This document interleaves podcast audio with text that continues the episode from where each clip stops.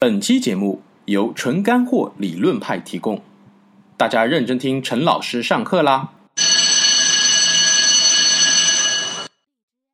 在上一期的节目当中，我们讲到中英夹杂中式英语，给我们学习英语带来了不同的影响。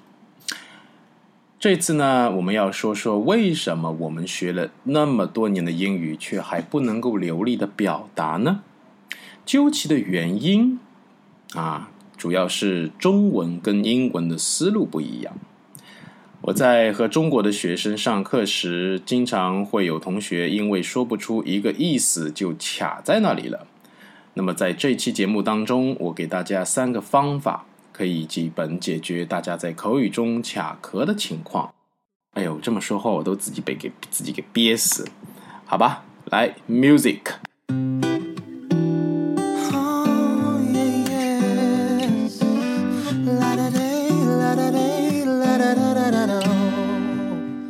第一个方法，多问自己 "What's this"，然后解释啊为什么？我们来回忆一下，我们以前学英语是怎么样的？课本上更多出现的是 "Where is the book"，然后 A "The book is on the table"，B "The book is under the table"，然后还有 C 和 D，但是很少会出现这样的问题，比如说 "What is a book"，What is a glass？其实我们在说英语卡壳的时候，大多数情况是你想告诉别人这是什么，但却不知道怎么来用英文的单词来表达它，对不对？所以这个时候你会想，我举个例子啊，他已经为我牺牲很多了。那在这里你可能想不到牺牲怎么说，然后就使劲的想牺牲这两个中文的字，它的英文的对应的意思是什么？啊，你想啊想啊想，想了半天，好像有一个词叫 “say”，say，哎，所以这个时候你就卡在这里了，对不对？好，如果说你当时背单词记得很多的时候，你就会说哦，sacrifice，是的，sacrifice 的确是牺牲的意思，但是牺牲并不只是 sacrifice，明白吗？这是什么意思呢？当我们在用英语进行解释的。交流的时候，通常我们能够用另外一种办法来表达。那这种办法我们称之为替换法。也就是说，当你不知道怎么去界定这个事物的时候，我们可以用另外的一些单词或者说句型都可以。那举个例子，我们还是回到刚才那个句子，说他已经为我牺牲很多了。即使你不知道什么叫牺牲，它的英文单词，但是你可以理解牺牲嘛。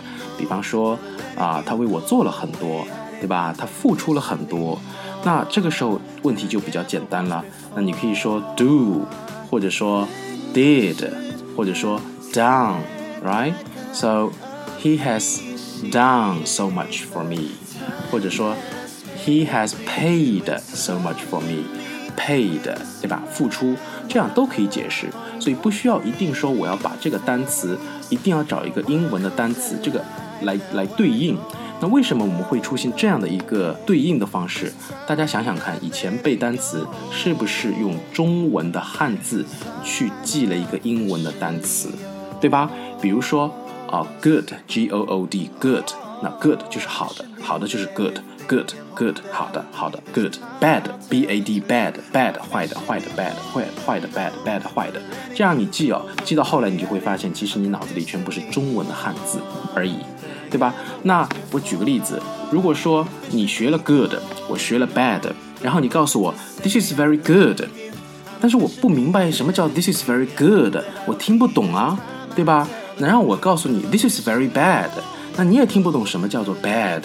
但是如果我们两个人都同时学了一个 not，对吧？那这个问题就解决了，这个问题就变成了 this is not。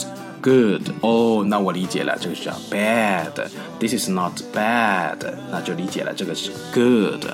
所以我们在学单词的时候，不仅仅是要记一个单词，很多人呢，他只是照着单词的表，很机械的去背单词的拼写啊，中文的意思，并没有把这个单词的一些，啊，我称之为 family member words，就是。家族的单词啊，比如说它的一个近义词啊、反义词，还有它的同义词，这样记才是真正的记住了单词。OK，所以当你记住这些单词的时候，当你知道它的一些家族单词的时候，你就可以去用一个句型去表达、去界定。啊，这个界定的方式啊，我们称之为偏正式结构。但是在中文当中，我们叫偏正式结构哦。但是在英文当中，我我我会把它叫做正偏结构。什么意思呢？我们来想想看，我们在中文当中表达一句话的时候，特别是在界定一个名词的时候，解释一个名词的时候，我们通常都会说好多的定义，然后再来说出它的一个中心的思想。对吧？这是我们中文当中所说的偏正。举个例子，如果说我让你说解释一下，哎，什么是面包啊？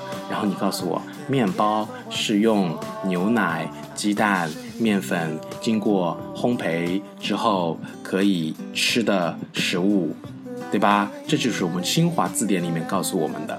但是老外他的思维是不一样的，老外呢会把偏放在后，正放在前。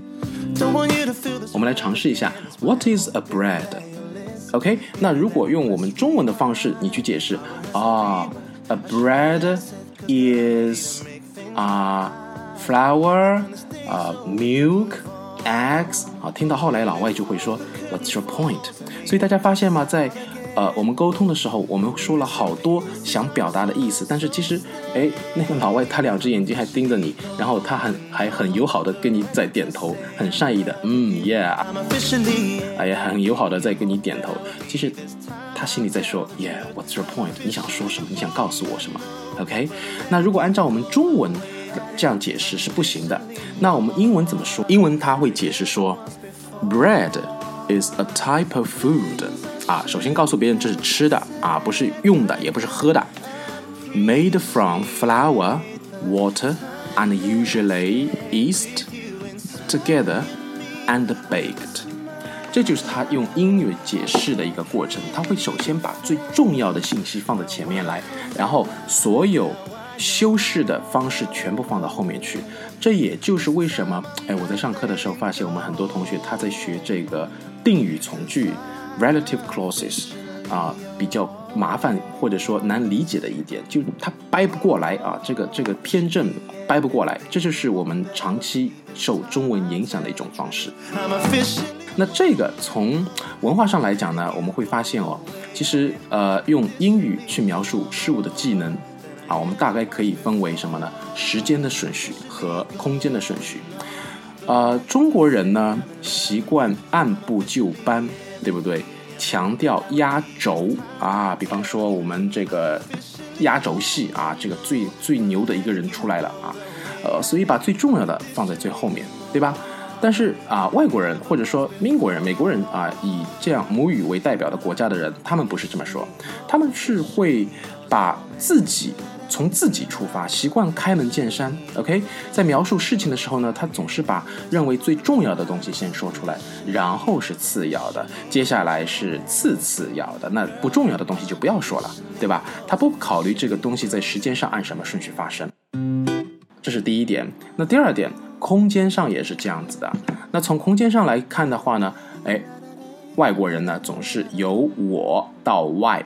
对吧？由里及表，OK，呃，打个比方，他们呢说话的方式就相当于，首先啊，你是裸体的，然后再穿背心，然后再穿衬衫，然后再穿大衣，然后再穿厚大衣，OK。那中国人呢，通常是你先看到大衣，然后脱下来，啊，脱到大衣，然后脱下来。脱到这个毛衣，再脱下来，脱到衬衣，好，再脱下来，脱到内衣，啊，再脱下来，啊，里面没了。那这就是我们啊文化上的差异，思维上的差异。那对于这样的英语的句子，如果你理解后，理解了以后呢，哎，你就会发现我说出来的是可以变成的是真正的英文的表达方式。啊，我们现在举个例子哈，如果大家用正片的结构来描述英文，举个例子，比如说。我现在让你解释什么叫做 UFO，什么是 UFO？UFO 就是我们的飞碟嘛，对吧？那飞碟呢？